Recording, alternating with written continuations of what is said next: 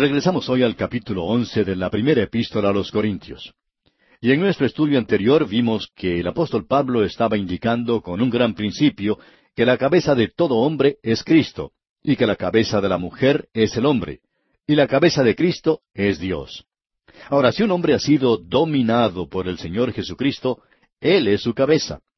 Y la mujer, la esposa, ve en el hombre a alguien que la ama, y si es así, ella de una manera natural y normal le hará a él su cabeza, tanto de su vida como de su hogar. Cristo en forma voluntaria se sometió al Padre y tomó el lugar para nuestra redención. Y la cabeza de Cristo es Dios. Es por esa razón que Pablo presenta esta tremenda declaración. Ahora en Corinto, la mujer estaba tomando una posición completamente diferente. Allí tenían ya el movimiento de liberación de la mujer hace muchísimos años. El único problema era que iba en dirección equivocada. Vemos pues que Pablo hace esta declaración y termina el versículo tres de este capítulo once con una declaración tremenda que estábamos considerando al final de nuestro programa anterior, y dice, Dios la cabeza de Cristo. Esto es tremendo. El Señor Jesucristo dijo, Yo y el Padre uno somos. Pero también dijo, Porque el Padre mayor es que yo. Aquí tenemos un gran misterio.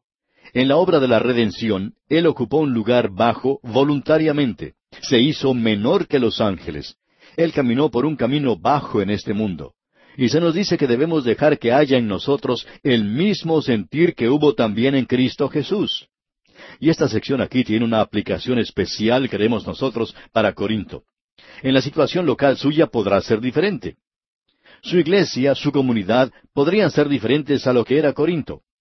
Pero en Corinto esto era lo más importante de esos días. Y todavía creemos que aún es un gran principio en el día de hoy para nosotros.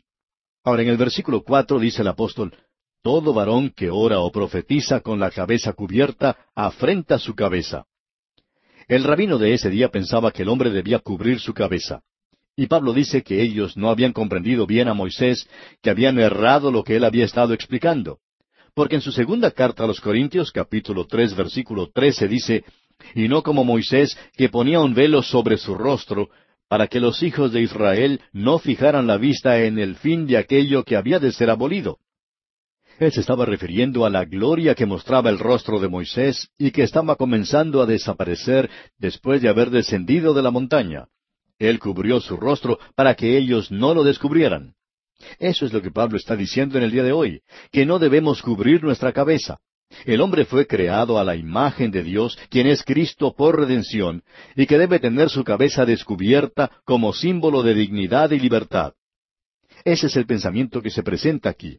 Él debe orar y profetizar. Cuando ora, él está hablando por el hombre a Dios. Cuando profetiza, habla por Dios al hombre.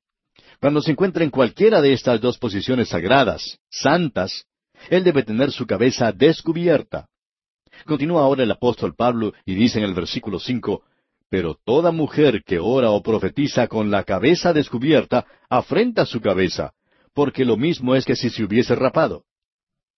En este versículo Pablo nos presenta un gran principio. El hombre debe tener su cabeza descubierta, mientras que la mujer la tiene que tener cubierta. Luego él continúa diciendo en el versículo seis, Porque si la mujer no se cubre, que se corte también el cabello. Y si le es vergonzoso a la mujer cortarse el cabello o raparse, que se cubra. Esto tiene una aplicación directa para Corinto, y hay probablemente dos cosas que debemos señalar aquí en esta instancia. Quizá alguien diga, bueno, usted no querrá decir que Dios está dando instrucciones aquí sobre cosas tan insignificantes como el vestido de la mujer. Ciertamente Dios no se va a preocupar con lo que la mujer se ponga para vestir, o si el hombre se hace cortar, mutilar el cabello, o si tiene su cabeza descubierta. Pues bien, la Biblia enseña claramente que Dios está interesado en lo que usted se pone para vestir y cómo se arregla el cabello. Él dice, pues aún vuestros cabellos están todos contados. Él tenía mucho que decir sobre estos y otros temas relacionados en cada detalle de nuestra vida, ya que todos ellos entran bajo su inspección. Usted no lo deja a él afuera cuando va a darse un baño. Los detalles más íntimos de nuestras vidas son como un libro abierto delante de él. Uno puede fijarse en las propagandas que aparecen en los diarios, en los periódicos, las revistas, así como también en la radio y la televisión, que la gran mayoría están relacionadas con lo que el hombre y la mujer visten. El cabello del hombre en nuestros días está dando tema para interesantes conversaciones. Y nosotros tenemos que ver lo que la palabra de Dios dice sobre esto. Necesitamos comprender que estas cuestiones fueron presentadas a Pablo por la iglesia de Corinto, y Pablo las está contestando. En primer lugar, el hombre no debe cubrir su cabeza, mientras que la mujer debe tener la suya cubierta. Ahora, antes de entrar en esto, quisiéramos decir que lo que él está diciendo está relacionado con la mujer que ora y profetiza. Eso no quiere decir que la mujer puede orar en público y también puede hablar en público. La idea en el día de hoy de que la Biblia dice que la mujer no puede hacer esas cosas está completamente equivocada. Es verdad que nunca hemos tenido una mujer teóloga y tampoco hemos tenido alguna mujer que haya sido una gran predicadora. Alguien puede estar en desacuerdo con nosotros en cuanto a eso, pero eso no tiene importancia. La mujer tiene ese derecho si ella tiene ese don. Hay algunas que sí lo tienen. Y hay varias en la actualidad que son maestras de la Biblia destacadas. Ellas pueden enseñar mejor que cualquier hombre. Un predicador dijo en cierta ocasión que su esposa podía enseñar mejor que él los temas de la Biblia. Y un miembro de la congregación dijo que a él le gustaba escuchar más a la señora que al predicador mismo. Ella tenía el don de enseñar. No estamos seguros, pero tal vez él debió quedarse en la casa y lavar los platos, limpiar los pisos y dejar que su esposa saliera a predicar. Pero no queremos interferir para nada en esa familia. Ahora usted puede notar que Pablo dice que si ella tiene su cabeza descubierta, afrenta su cabeza. Debemos reconocer que aquí había algo que le daba a esto una aplicación local. Permítanos leer la primera parte del versículo seis, que dice, Porque si la mujer no se cubre, que se corte también el cabello. ¿Por qué? Porque tenía una aplicación particular y muy peculiar a Corinto. La mujer descubierta en Corinto era una prostituta. Y había muchas de ellas que andaban con sus cabezas rapadas. En el templo de Afrodita, donde se encontraban esas mil vírgenes vestales, así llamadas, pero que en realidad eran prostitutas, sus cabezas habían sido rapadas. Y la mujer que se presentaba con la cabeza descubierta se le consideraba una prostituta. Y las mujeres en Corinto decían, todas las cosas nos son lícitas, por tanto, no necesitamos cubrir nuestras cabezas. Este velo es la señal de rechazo. Cuando una mujer se pone un velo o un sombrero cuando va a la iglesia, es una marca de sujeción no hacia el hombre, sino hacia Dios. Creemos que esa era la aplicación para Corinto, repetimos. Después de todo, el tener un sombrero es algo que reanima la moral de la mujer. Una esposa le dijo a su marido, Cada vez que me siento deprimida, voy y me compro un sombrero. A lo cual su marido responde, Ya me estaba preguntando, ¿de dónde aparecían tantos sombreros? Uno puede decir que el sombrero reanima, vivifica la moral de la mujer, pero el vestido tiene que ver con el ministerio. Y si ella va a hacer algo en público, entonces debe tener su cabeza cubierta. Si no lo va a hacer, no hay nada malo que ella vaya descubierta. Hay algunos otros pasajes en la Biblia que mencionan este mismo tema, y creemos que es necesario considerarlos en este momento. Por ejemplo, allá en la primera carta del apóstol Pablo a Timoteo, capítulo dos, versículos ocho al diez, Pablo dice, Quiero pues que los hombres oren en todo lugar, levantando manos santas sin ira ni contienda Asimismo que las mujeres se atavíen de ropa decorosa, con pudor y modestia, no con peinado ostentoso, ni oro, ni perlas, ni vestidos costosos, sino con buenas obras, como corresponde a mujeres que profesan piedad. Ahora, lo que Pablo está diciendo aquí, amigo oyente, es simplemente que si ella va a elevar manos santas, guiando el servicio, entonces ella no debe vestirse de esa manera. ¿Por qué? Hablando honestamente, diremos que la mujer no debe usar sus atractivos físicos en el servicio de Dios. Es decir, hablando claramente, amigo oyente, Dios dice que no debe usar eso para nada. En realidad, ella nunca ganará a su esposo de esa manera. Notemos lo que Pedro dice allá en su primera carta universal, capítulo tres, versículos uno y dos. Dice, Asimismo vosotras, mujeres, estad sujetas a vuestros maridos, para que también los que no creen a la palabra sean ganados sin palabra por la conducta de sus esposas, considerando vuestra conducta casta y respetuosa. Veamos ahora lo que Pedro sigue diciendo en el versículo cuatro. Sino el interno, el del corazón, en el incorruptible ornato de un espíritu afable y apacible, que es de grande estima delante de Dios. Luego en el versículo siete de ese mismo capítulo tres, de la primera carta del apóstol Pedro dice, Vosotros maridos igualmente vivid con ellas sabiamente, dando honor a la mujer como a vaso más frágil y como a coherederas de la gracia de la vida, para que vuestras oraciones no tengan estorbo. Y muchas oraciones de muchas familias han sido estorbadas a causa de que ni la esposa ni el esposo se han estado llevando como deben. Ellos no están portándose como es debido. Dios le está diciendo a la esposa en esta primera carta del apóstol Pedro que no puede ganar a su esposo para Cristo utilizando sus atracciones femeninas. No que ella no las debe usar, sino que de esa manera no se puede ganar a nadie para Cristo. Jezabel, por ejemplo, trató de hacerlo. Pero ¿qué ocurrió? Fracasó estrepitosamente. La reina Esther también intentó lo mismo, pero sin resultado. Salomé trató de hacerlo, pero no lo consiguió. Pero aquellas que realmente se destacan en las Sagradas Escrituras como personas maravillosas, mujeres piadosas, que fueron utilizadas por Dios, no recurrieron a esos medios. Podemos ver que Dios usó a Sara, a Débora, a Ana, a Abigail y a María la madre de Jesús. Estas son las cosas que se nos mencionan aquí. Notemos ahora al continuar nuestra lectura aquí en la primera epístola a los Corintios capítulo once, los versículos siete al nueve. Pablo está hablando aquí de un principio que ya había mencionado antes y en la manera en que esto puede aplicarse al hombre. Leamos los versículos siete al nueve. Porque el varón no debe cubrirse la cabeza, pues él es imagen y gloria de Dios. Pero la mujer es gloria del varón, porque el varón no procede de la mujer, sino la mujer del varón, y tampoco el varón fue creado por causa de la mujer, sino la mujer por causa del varón. Esto es algo muy importante a lo cual le debemos dar nuestra consideración, amigo oyente. El movimiento de la liberación de la mujer, en los días actuales, no nos preocupa en absoluto. Creemos que el lugar de la mujer es el de ser una ayuda idónea para el hombre. Y la otra parte de eso es que el hombre no es completo sin la mujer. No hay ninguna duda sobre eso. Por supuesto, siempre hay algunas excepciones, y ya tendremos ocasión de mencionar eso más adelante. Prosigamos ahora con el versículo diez. Por lo cual, la mujer debe tener señal de autoridad sobre su cabeza por causa de los ángeles. Aquí podemos obtener una referencia a los ángeles que no comprendemos completamente.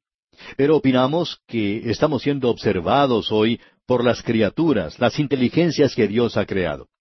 Y si uno se diera cuenta de que actualmente todas sus acciones están siendo observadas por las inteligencias creadas por Dios, ellas están dando cuenta del amor de Dios, porque se puede ver claramente que nosotros no somos dignos del amor de Dios, Dios podría haberse descartado de nosotros, nos podría haber quitado, borrado de su creación, pero no lo hizo. Él nos amó, y la muestra de ese amor es su gracia que nos salvó. Veamos ahora el versículo once.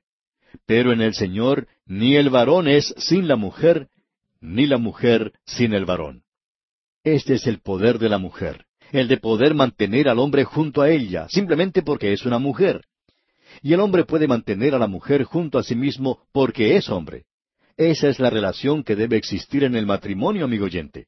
Y cuando eso no existe, entonces no hay lo que es ideal de Dios en ningún momento. Veamos ahora el versículo doce de este capítulo once de la primera epístola a los Corintios. Porque así como la mujer procede del varón, también el varón nace de la mujer, pero todo procede de Dios. Usted puede apreciar que estas cosas son inseparables. El hombre no es completo en sí mismo, sino que es simplemente la mitad de una unidad. Tampoco la mujer es completa en sí misma en ese asunto de la liberación de la mujer.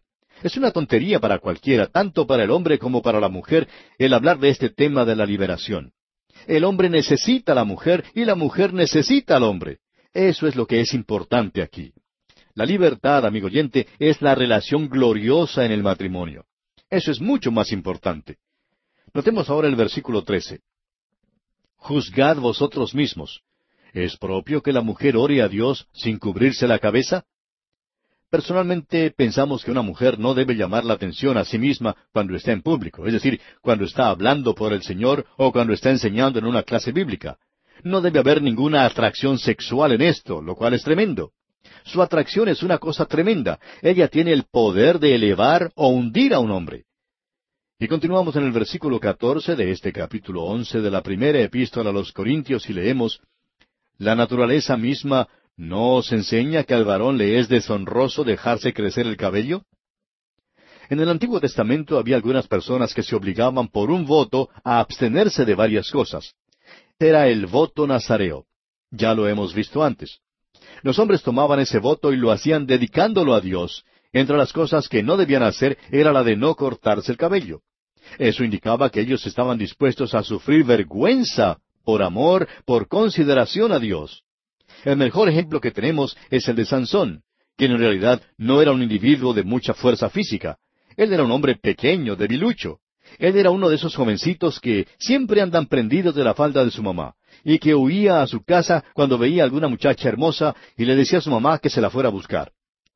Este hombre tenía cabello largo, y eso era porque él era un nazareo. Y era una vergüenza para el hombre el tener el cabello largo. Ahora, en nuestros días quizá eso sea del agrado de algunos, pero eso es causa de vergüenza ante los ángeles. Esta es una indicación de la decadencia de nuestra era. Ahora hay algo más que debemos notar aquí y no detenernos con esto simplemente. Sigamos leyendo los versículos quince y dieciséis de este capítulo once de la primera epístola a los Corintios. Dice Pablo, por el contrario, a la mujer dejarse crecer el cabello le es honroso, porque en lugar de velo le es dado el cabello. Con todo eso, si alguno quiere ser contencioso, nosotros no tenemos tal costumbre ni las iglesias de Dios. Permítanos decirle esto, amigo oyente. En el día de hoy, nosotros tenemos libertad en Cristo. Si usted desea dejarse crecer el cabello, lo puede hacer. Hay algunas personas en estos días que, aunque quisieran, no lo pueden hacer. Hay algunos de nuestros amigos a los que ya se les está cayendo. Pero nuestros valores morales se han visto trastornados y existe el peligro de ser un extremista si uno va en una u otra dirección. Hay una rebelión contra la teología puritana y por tanto hay un peligro de irse a un extremo al reaccionar contra ella. Es como una dama que fue a visitar al psiquiatra. Su familia le había urgido a ella a que fuera y entonces el doctor le preguntó, ¿cuáles son sus problemas? A lo cual ella respondió, bueno, ellos piensan que es raro que a mí me gusten las tortillas. El doctor le dice, ¿por qué? No hay nada malo en que a uno le gusten las tortillas. A mí también me gustan. Y entonces la señora le dice, ¿le gustan? Bueno, entonces venga a visitarnos alguna vez, pues tengo baúles llenos de tortillas. Amigo oyente, usted puede ser un extremista en aquello que puede ser una cosa normal. Usted puede dejar que su cabello crezca demasiado si usted es un hombre. Para una mujer, eso es su gloria. Pero Pablo dice aquí que en realidad no es el corte del cabello ni el estilo del vestido. Él dice que nosotros no tenemos tal costumbre ni las iglesias de Dios. No creemos que la iglesia tenga que hacer reglas en relación a la vestimenta de la mujer o del cabello del hombre. Lo de valor es el hombre interior. Lo que en realidad necesita un corte de cabello es la vieja naturaleza del hombre. Todos nosotros necesitamos cubrirnos con el manto de justicia. Y amigo oyente, si usted va vestido con el manto de justicia, entonces esta vieja naturaleza está bajo el control del Espíritu Santo, y el Espíritu Santo es el que, por así decirlo, le da ese corte de cabello. A esto podemos agregar que eso también va a controlar al hombre exterior y va a verse una gran diferencia en la forma de vestir.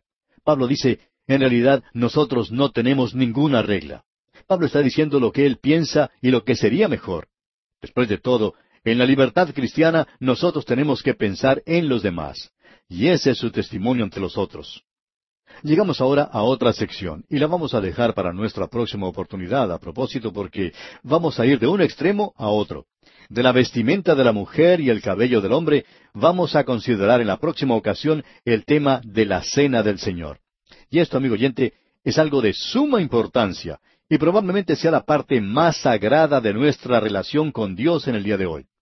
Estamos seguros que esto de la cena del Señor es algo que ha sido mal interpretado en muchas iglesias. Y como resultado, es casi una blasfemia la manera como se observa en algunos lugares. Y Pablo va a decir aquí que Dios lo juzgará a usted por la manera como usted practica la cena del Señor, indicando que entre los corintios había en realidad algunos que estaban enfermos y otros que habían muerto. ¿Por qué? Simplemente por la manera de observar la cena del Señor. Ellos lo hacían sin discernir el cuerpo del Señor. Y nos preguntamos si lo hacemos en el día de hoy. Lo que nosotros en nuestra mayoría observamos es el método utilizado. Notamos cada detalle del ritual. Pero, ¿discernimos nosotros el cuerpo de Cristo? Ellos habían hecho preguntas a Pablo sobre este tema, Y Pablo había oído de algunas cosas que estaban sucediendo en Corinto. Así es que dejamos esto aquí y lo consideraremos, Dios mediante, en nuestro próximo programa.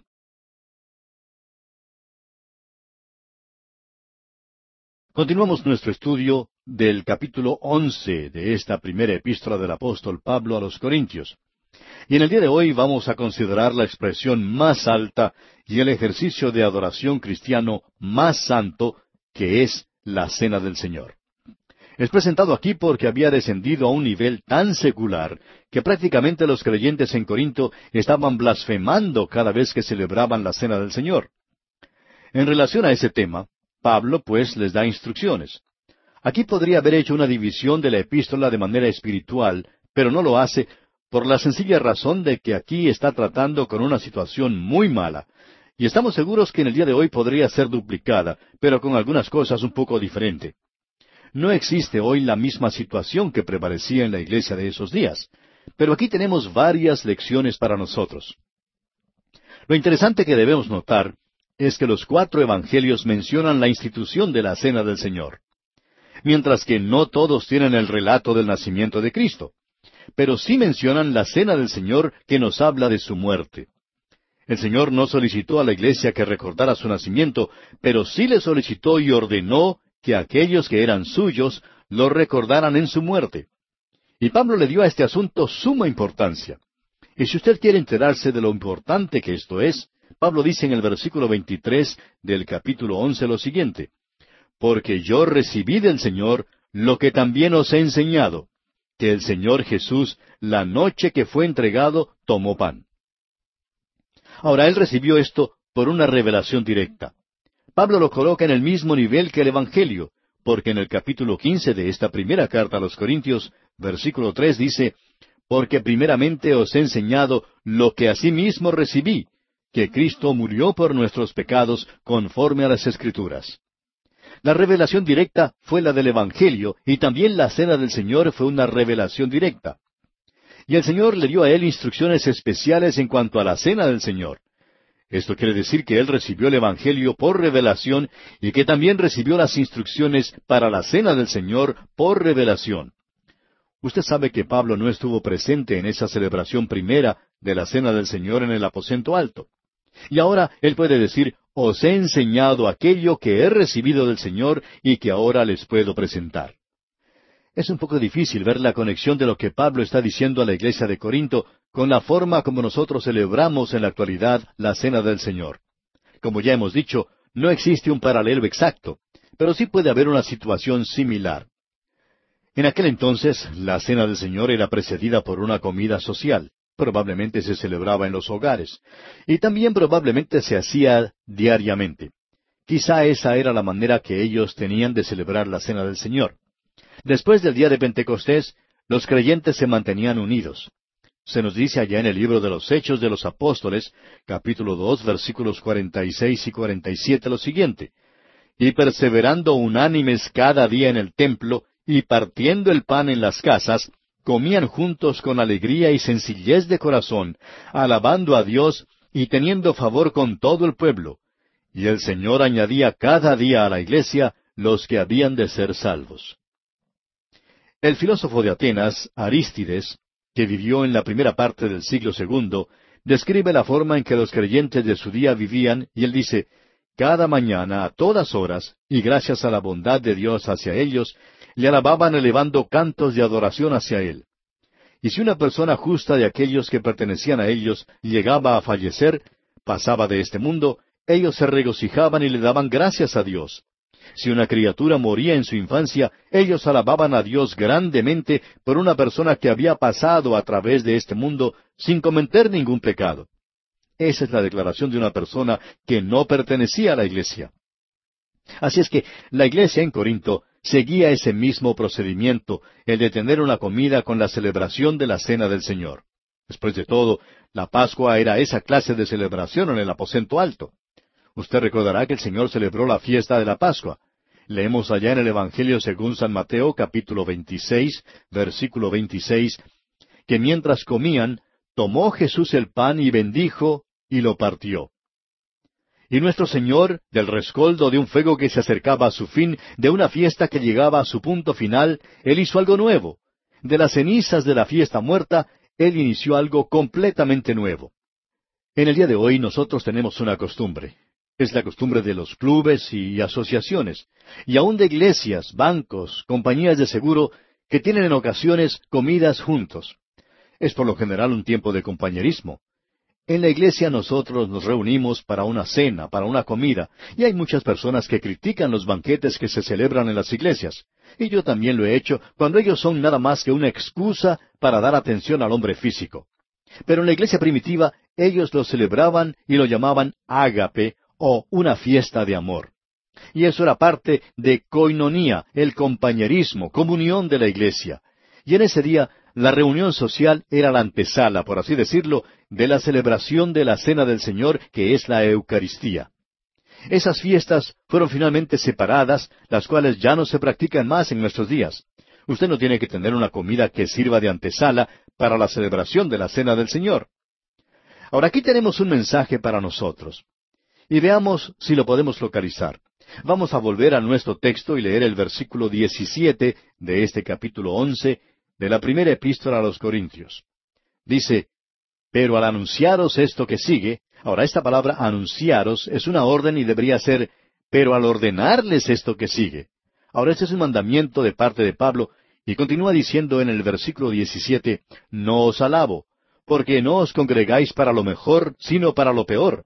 En otras palabras, ellos tenían que haberse reunido para tener una gran bendición espiritual. Pero no era así, no llegó a ser eso.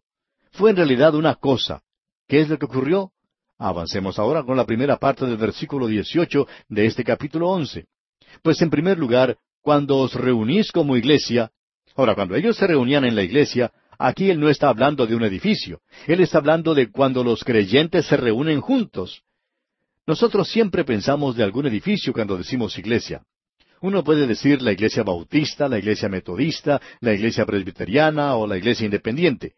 Podemos indicar que una de esas iglesias está en la esquina, pero en realidad la iglesia no está allí en la esquina. Puede ser que está cerrada, que no haya nadie en ese lugar, y entonces no es una iglesia, es simplemente un edificio. La iglesia es la gente misma, pero es muy difícil para nosotros pensar de esa manera. Así es que se nos dice aquí en el versículo 18, Pues en primer lugar, cuando os reunís como iglesia, oigo que hay entre vosotros divisiones y en parte lo creo. En otras palabras, había un espíritu de división que se hallaba presente aún en la celebración de la Cena del Señor. Esa división existía allí. Ahora veamos lo que dice el versículo 19. Porque es preciso que entre vosotros haya disensiones, para que se hagan manifiestos entre vosotros los que son aprobados. Esto explica todos los cultos y las sectas que existen actualmente. ¿Por qué los permite Dios? Pues ha notado usted alguna vez, amigo oyente, cuando su esposa o quizás su mamá está cocinando algo y hay una acumulación de cierta materia en la superficie? Ella toma una cuchara o una espumadera y lo quita. Eso es lo que Dios hace. La iglesia está llena en el día de hoy con personas que no son creyentes. Un gran porcentaje de las personas que asisten a las iglesias en estos días no son salvas en realidad, son simplemente miembros de la iglesia. Y el Señor los quita de la superficie, como cuando la esposa de uno quita la nata que se forma al calentar la leche, por ejemplo. ¿Cómo? Ellos van a estos cultos y sectas. Eso es lo que dice aquí claramente, porque es preciso que entre vosotros haya disensiones, es decir, herejías, para que se hagan manifiestas entre vosotros los que son aprobados. La herejía llega junto con los cultos y las sectas, y muchas personas de las iglesias se dirigen hacia ellos. ¿Por qué?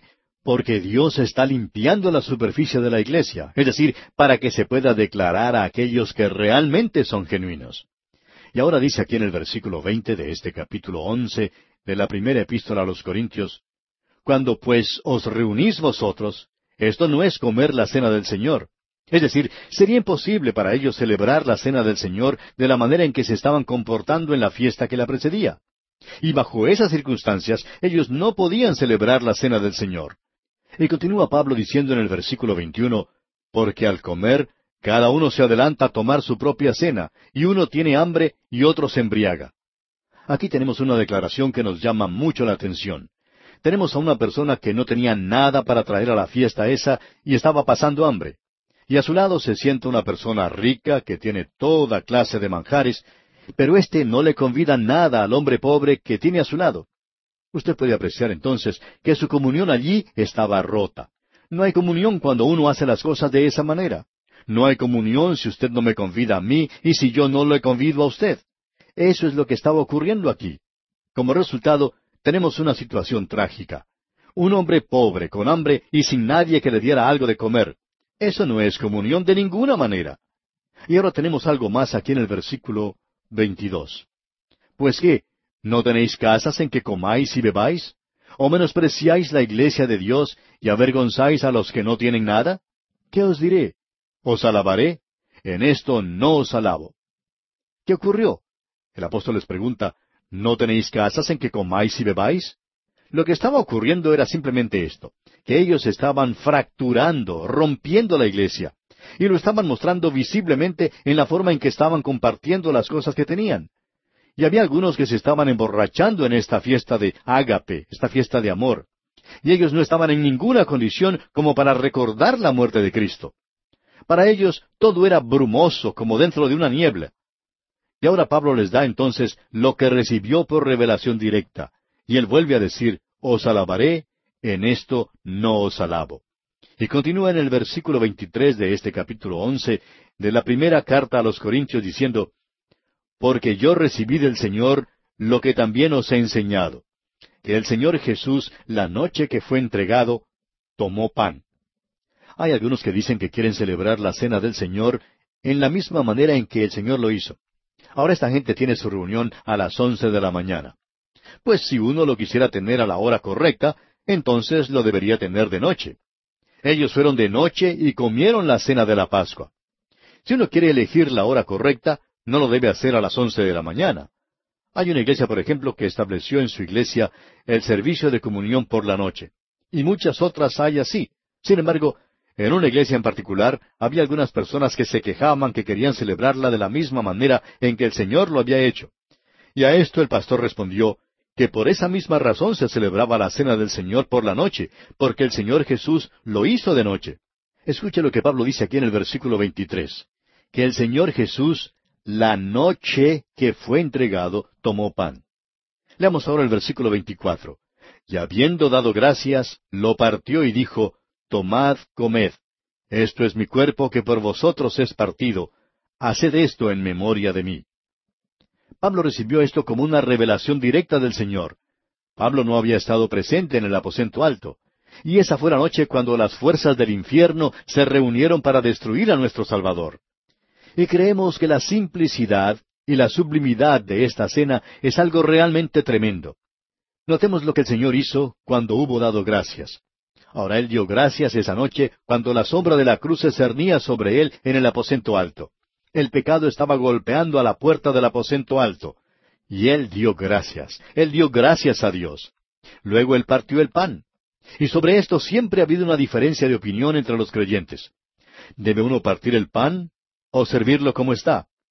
Bueno, podemos decir que hay algunas iglesias que lo parten, mientras que otras no lo hacen. En la mayoría de las iglesias protestantes no se hace. En una iglesia se hizo algo diferente. Y es que la persona que servía el pan ante la congregación tomaba un pedazo y lo partía ante ellos. Y eso habla del cuerpo partido de nuestro Señor. El comentarista Bengal dijo lo siguiente, la misma mención de romper indica distribución y rechaza el plan que tenían los de Corinto, donde cada uno hacía las cosas por su cuenta. Ellos debían compartir esto. Ahora, esto era algo que ellos debían distribuir entre todos. Notemos ahora lo que dice aquí el versículo 25 de este capítulo 11 de la primera carta a los Corintios. Asimismo, tomó también la copa, después de haber cenado, diciendo, Esta copa es el nuevo pacto en mi sangre. Haced esto todas las veces que la bebiereis en memoria de mí. Ahora el pan habla de su cuerpo partido, y esto habla de un nuevo pacto. Este es el Nuevo Testamento, el nuevo pacto en su sangre y siempre se le llama la copa. Usted puede notar que dice, bebe esta copa. Y Lucas habla del fruto de la vid, nunca le llama vino. Debemos decir que creemos que era sin fermentar. Ahora algunos quizá digan, ¿por qué dice eso? Bueno, esta era la fiesta de la Pascua y ellos estaban sirviendo pan sin levadura. ¿Piensa usted que ellos servirían el fruto de la vid leudado, que sería el vino? Por supuesto que no. Ellos nunca tendrían pan sin levadura y jugo de uva leudado. Ahora el cuerpo es la copa que contiene la sangre. También queremos decir que la sangre habla de su muerte, o sea, de la muerte de Cristo. Y creemos que no era una sangre contaminada como la mía o la suya. No era leudada. Era, si se puede decir, un jugo de uva sin leudar. Eso lo creo de todo corazón. Ahora en el versículo 26, Pablo agrega algo nuevo.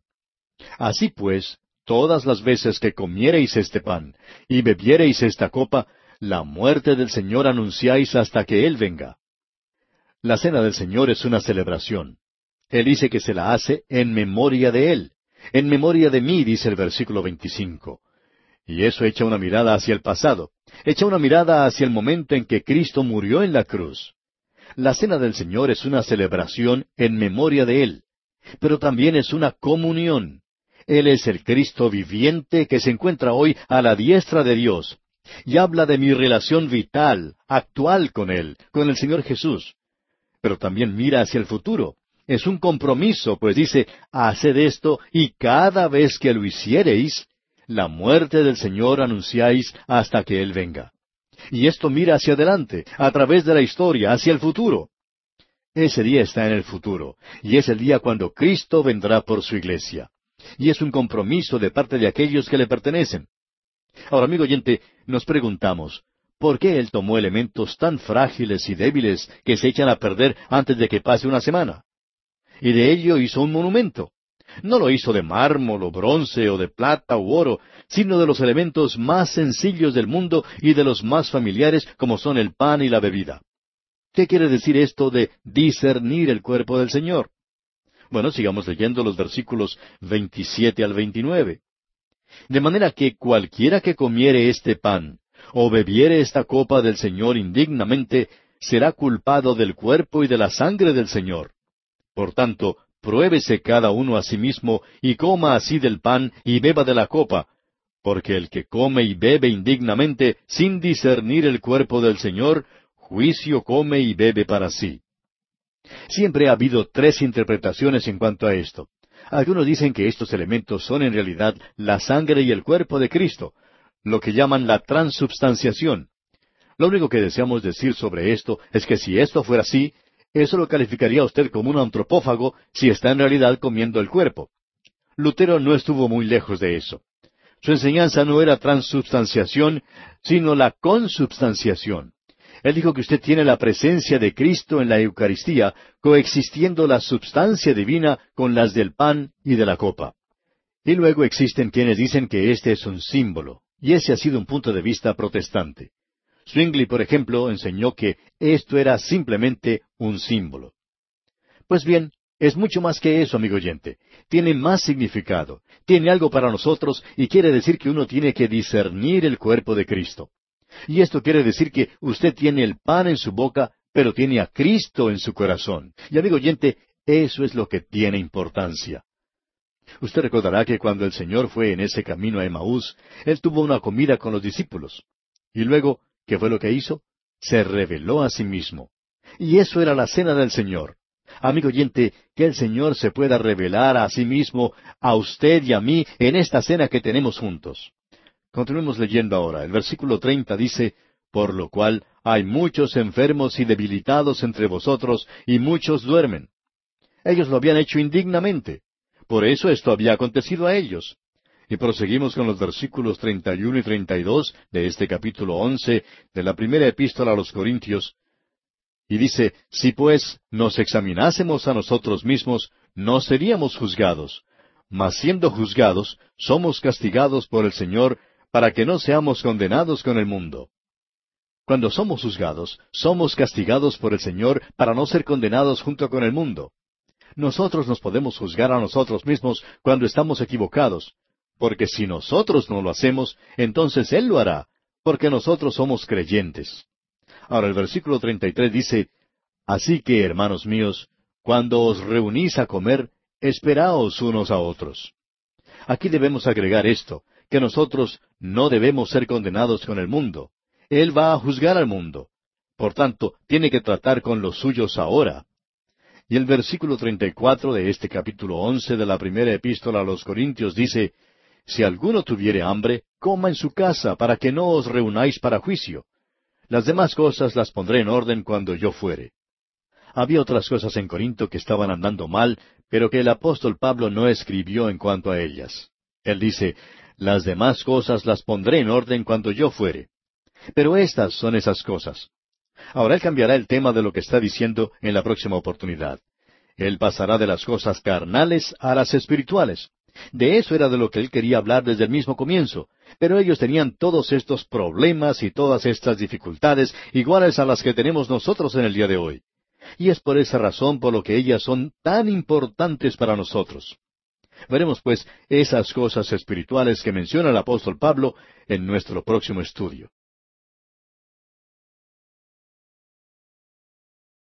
Llegamos hoy, amigo oyente, al capítulo doce de esta primera carta a los Corintios. Y entramos aquí a una nueva sección en esta epístola, la cual trata de los dones espirituales. Esta sección está formada por los capítulos doce al catorce. En el capítulo doce tenemos la dádiva de los dones. En el capítulo trece, la energía de esos dones. Y en el capítulo catorce encontramos el ejercicio de los dones. Estos dones son otorgados para mantener la unidad de la iglesia. Es una unidad mantenida por medio de la diversidad. Pablo usa al cuerpo humano como la ilustración clásica de todo esto. Hemos llegado aquí a una de las divisiones mayores en esta primera epístola a los Corintios. Usted no descubrirá en las notas esto por la simple razón de que ahora tenemos una manera diferente de dividir el libro. Pero fundamental y básicamente, esta primera epístola a los Corintios se divide en dos partes mayores. La primera sección tiene que ver con las cosas carnales, y la segunda tiene que ver con las cosas espirituales. Eso es algo que queremos notar y veremos que los dones son dados para mantener la unidad por medio de la diversidad. Eso lo veremos en los primeros once versículos de este capítulo doce. Comencemos pues leyendo el primer versículo. No quiero, hermanos, que ignoréis acerca de los dones espirituales. Ahora, la palabra usada en el griego es neumática, que quiere decir literalmente espirituales, es decir, cosas pertenecientes al espíritu o que provienen del espíritu. Y tiene su contraste con las cosas que son carnales. Usted puede recordar que en el capítulo tres, el apóstol Pablo, cuando estaba discutiendo con los corintios las divisiones que había entre ellos y todas las demás cosas que se mencionan, dijo en el versículo uno, De manera que yo, hermanos, no puedo hablaros como a espirituales, sino como a carnales, como a niños en Cristo. Así que al comienzo Él les está hablando en respuesta a las preguntas que en realidad conciernen a las cosas carnales. Esas son las cosas en las que tiene interés el creyente carnal. Por eso es que tenemos las cosas carnales en la primera sección. Ahora, en esta segunda sección, que comienza aquí con el capítulo 12, tenemos las cosas espirituales. Y pensamos que el apóstol Pablo está dando, por así decirlo, un suspiro de alivio al llegar al capítulo 12. Eso era porque estaba Pablo dispuesto a hablar sobre las otras cosas, pero lo que él quería mencionar eran las cosas espirituales. Las cosas carnales tenían que ver con las divisiones, disputas, ah, diferentes personas, adulterio, el ir a los tribunales contra los propios hermanos, los problemas del sexo, la vestimenta de las mujeres, eh, el corte del cabello de los hombres, las viandas y la cena del Señor. Sobre eso se habló también de la glotonería y la borrachera en la cena del Señor. Todo eso es carnal. Pero usted se ha podido dar cuenta que allí es donde se encuentra la iglesia en la actualidad. La iglesia se halla unida a todo eso. Ahora llegamos a las cosas espirituales. Pablo tratará de esas cosas. En la primera sección es algo para corregir. Luego, en la segunda sección, tendrá algo que es para construir. Pablo estaba complacido de poder cambiar el tema. Pensamos que en el día de hoy la iglesia necesita salir de esas cosas que parecen andar siempre en círculos cuando se tratan estos temas. La cuestión del sexo siempre se presenta de una manera muy sofisticada. Nosotros pensamos que debemos informar a nuestros jóvenes todo lo relacionado con ese tema. Y sería mucho mejor, amigo oyente, que se les enseñara más sobre las cosas espirituales. Ellos descubrirán lo que es importante sobre esas otras cosas por ellos mismos, de eso estamos seguros. ¿Y qué de las cosas espirituales? Nosotros tenemos en la mayoría de las iglesias programas que en realidad mantienen a los jóvenes alejados de la Biblia. Ellos nunca pueden llegar a ella. Siempre se encuentran tratando de esas cosas que son diferentes, que son populares por el momento, cosas pasajeras en realidad. Y esa es una señal de carnalidad. Bien, ahora hemos llegado pues a una sección de tres temas que Pablo discutirá y que tienen que ver con la unificación espiritual. La otra es la ley del amor. Y luego se presenta la resurrección, el triunfo que tiene el creyente en la resurrección. Debemos decir de paso que los dones otorgados son dones espirituales. Así que observemos lo que aquí se dice para comprender las enseñanzas de Pablo sobre este asunto. Leamos el versículo dos de este capítulo doce de la primera epístola a los Corintios. Sabéis que cuando erais gentiles se os extraviaba llevándoos, como se os llevaba, a los ídolos mudos. Los ídolos no tenían voces, por supuesto, no podían hablar, eran completamente mudos. En otra ocasión Pablo dijo de ellos que no eran nada. Los ídolos eran nada. Él dijo, usted recuerda, cuando en el capítulo ocho hacía mención de lo ofrendado a los ídolos, que los ídolos no eran nada en el mundo. Por tanto, aquello que era ofrecido a los ídolos no había sido influenciado en ninguna manera por ellos. Pero no todos comprendieron eso. En el Salmo 115, versículo 5, el salmista habla de los ídolos y dice, Los ídolos tienen boca, mas no hablan. Tienen ojos, mas no ven. También podemos leer allá en Habacuc capítulo dos, versículo dieciocho lo siguiente. ¿De qué sirve la escultura que esculpió el que la hizo? La estatua de fundición que enseña mentira, para que haciendo imágenes mudas confíe el hacedor en su obra. Lo interesante es que él ahora hablará de los dones que el Dios viviente da a los creyentes. Notemos lo que dice en el versículo tres. Esta es una gran verdad presentada por el apóstol Pablo. Es la realidad absoluta de la vida cristiana. ¿Y sabe usted, amigo oyente, lo que es? es el señorío del Señor Jesucristo. Escuche lo que él dice aquí en el versículo tres de este capítulo doce de su primera epístola a los Corintios. Por tanto, os hago saber que nadie que hable por el Espíritu de Dios llama anatema a Jesús. Y nadie puede llamar a Jesús Señor sino por el Espíritu Santo. Usted, amigo oyente, no puede quitarle importancia al Señor Jesús y decir que lo hace por el Espíritu de Dios. Eso no se puede hacer. Nosotros podemos quizá pronunciar las palabras, podemos decir, Señor. Pero el Señor mismo dice allá en el Evangelio según San Mateo, capítulo siete, versículos veintidós y veintitrés, Muchos me dirán en aquel día, Señor, Señor, ¿no profetizamos en tu nombre, y en tu nombre echamos fuera demonios, y en tu nombre hicimos muchos milagros? Entonces les declararé, Nunca os conocí, apartaos de mí, hacedores de maldad. ¿Por qué? porque todo estaba simplemente en la superficie. El Señor Jesucristo no era su amo y Señor. No, esa es una convicción del alma. ¿Cuál es la verdad central de la fe cristiana? Hay quienes dicen que es la cruz de Cristo. Y permítanos decir, amigo oyente, que no estamos totalmente de acuerdo con esto. Usted llega a la cruz de Cristo para ser salvo, pero no permanece en ese lugar. Usted no se queda allí. Tiene que continuar con el Cristo viviente, y eso es lo que tiene mayor importancia. Lo que Simón Pedro dijo en el día de Pentecostés y con lo que concluyó su grandioso mensaje fue, Sepa pues ciertísimamente toda la casa de Israel que a este Jesús, a quien vosotros crucificasteis, Dios le ha hecho Señor y Cristo. Allá en el libro de los Hechos, capítulo dos, versículo treinta y seis. Él es el Señor y esa es la soberanía del Señor Jesucristo en este día.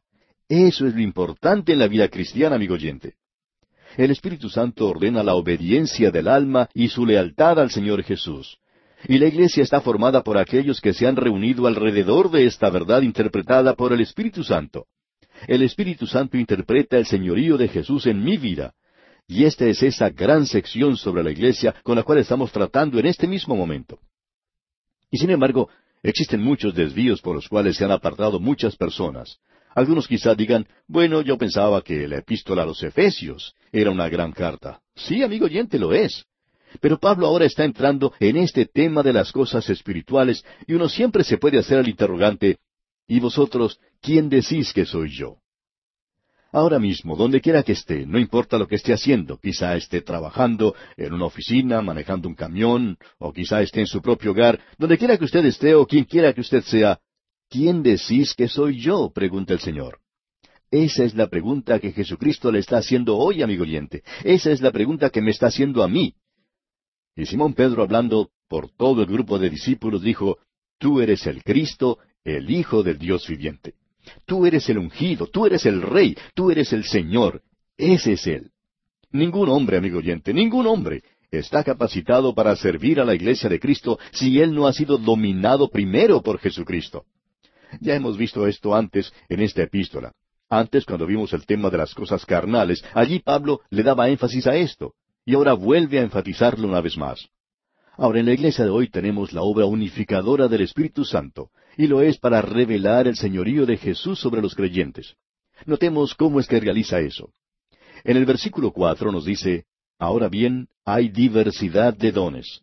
Eso quiere decir distribución de dones. Para poder lograr esa unidad, Él da diferentes dones a las personas. La palabra que aquí se utiliza para dones es carismatón. Y ese movimiento de lenguas del día de hoy que ha surgido entre los inteligentes y los sofisticados y que ellos han dado en llamar movimiento carismático, debemos decir que solo revela una terrible ignorancia. Carismatón quiere decir dones, no se refiere de manera definitiva solo a las lenguas. Se refiere a todos los dones que el Espíritu Santo da a la iglesia, a los creyentes en la iglesia. Y dice aquí, ahora bien, hay diversidad de dones, pero el Espíritu es el mismo. Y ese es el Señor Jesucristo, y estos son ministerios. No hay ninguna diferencia por la clase de don que usted puede tener. El Señor Jesús es quien lo está usando y lo está usando para su gloria. Notemos ahora lo que dice aquí en el versículo siguiente, en el versículo seis. Y hay diversidad de operaciones, pero Dios, que hace todas las cosas en todos, es el mismo. Y Él es quien obra en el creyente. Ahora esto me hace dar cuenta de lo siguiente. Hay un Dios, pero Él es una Trinidad. Los miembros de la Trinidad obran juntos, hay una unidad. Hay una variedad, una diversidad en la unidad. Usted debe notar eso. Fíjese, el Espíritu Santo da los dones. El Señor Jesucristo administra esos dones, están bajo su dirección. Y Dios el Padre provee el poder y Él da la energía a ese don. Todo esto es dado con un solo propósito, y es el de glorificar, exaltar el señorío de Jesucristo. Reconocemos que estamos pisando terrenos que muchos han enfatizado en extremo, pero que no han podido mover en ningún momento. Esto se menciona en este capítulo y también en el capítulo catorce y nos gustaría que lo que allí se menciona sí los hubiera movido. Notemos ahora el versículo siete de este capítulo doce de la primera epístola a los Corintios. Pero a cada uno le es dada la manifestación del Espíritu para provecho. En primer lugar, nos gustaría ahora dar una definición de lo que es un don. Es la capacidad para servicio, es una función. Podemos decirlo de otra manera. Un don, en el sentido espiritual, Quiere decir que el Espíritu Santo está haciendo una obra, un servicio particular por medio de un creyente y usando a los creyentes para lograrlo. Quisiéramos agregar a eso que tiene que ser hecho en el poder del Espíritu de Dios.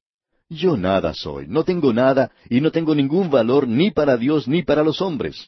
Esa es la triste realidad. No es un tópico piadoso lo que estoy diciendo, pero Él me dio un don y yo lo debo ejercitar.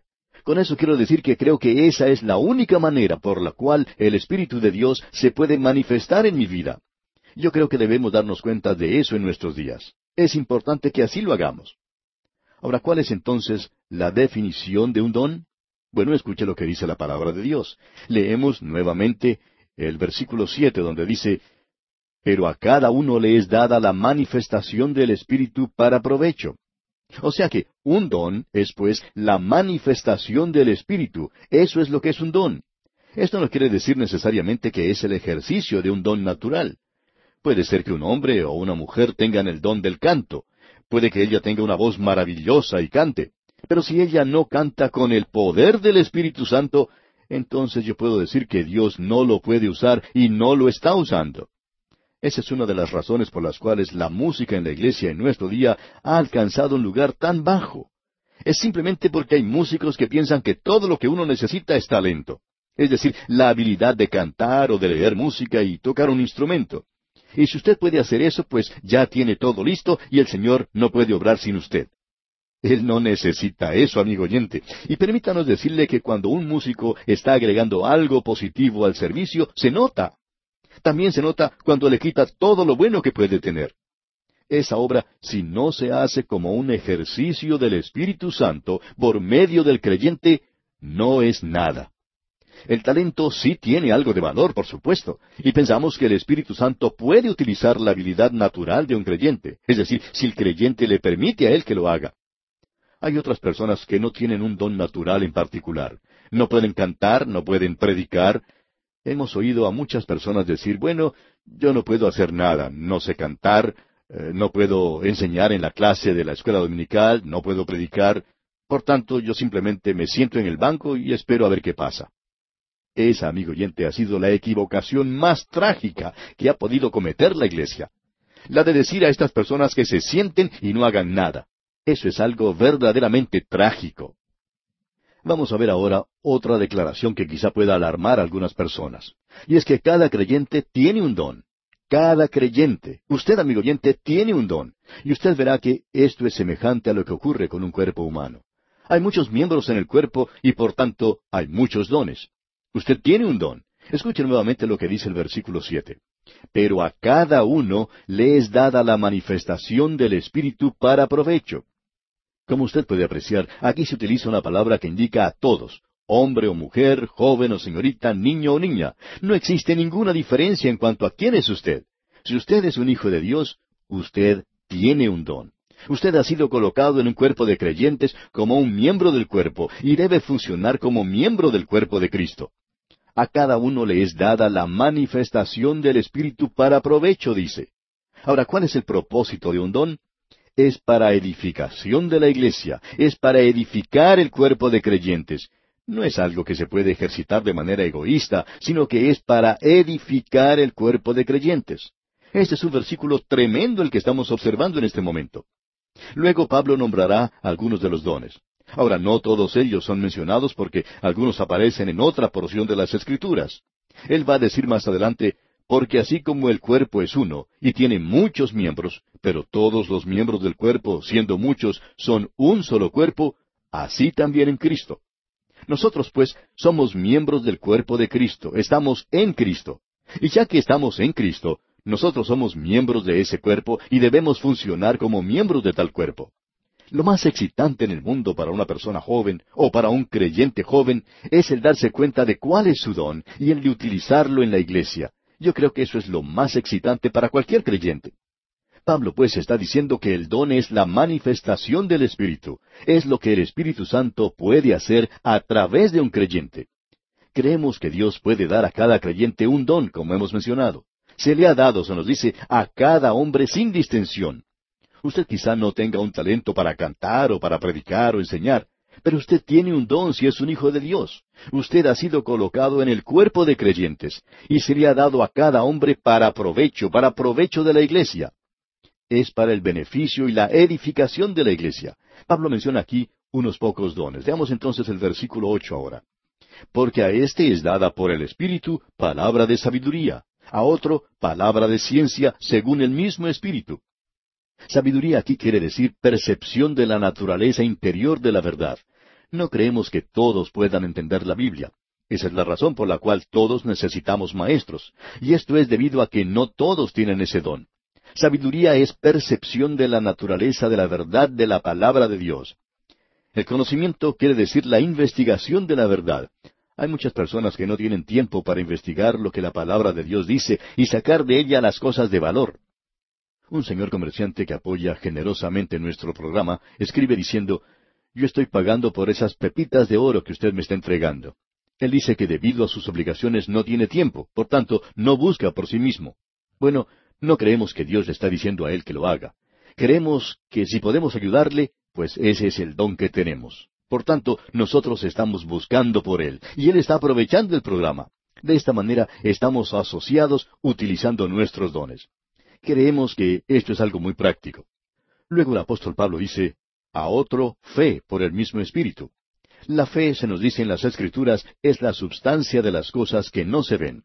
Y ese es un don que algunas personas tienen. Un amigo cuenta que oyó a dos niñas que jugaban juntas contando sus monedas. Una dijo, Yo tengo cinco centavos. La otra respondió, Yo tengo diez. No, dijo la primera, tú tienes solamente cinco centavos como yo. Pero replicó rápidamente la segunda, mi padre me dijo que cuando llegara a casa esta noche me daría cinco centavos. La fe de la niña le hacía contar como un hecho, como si ya se hubiera realizado lo que no veía, porque había sido prometido por su padre. Bien, amigo oyente, aquí vamos a detenernos por hoy porque nuestro tiempo desafortunadamente ya ha tocado a su fin. Continuaremos la consideración de este importante asunto, Dios mediante, en nuestro próximo programa.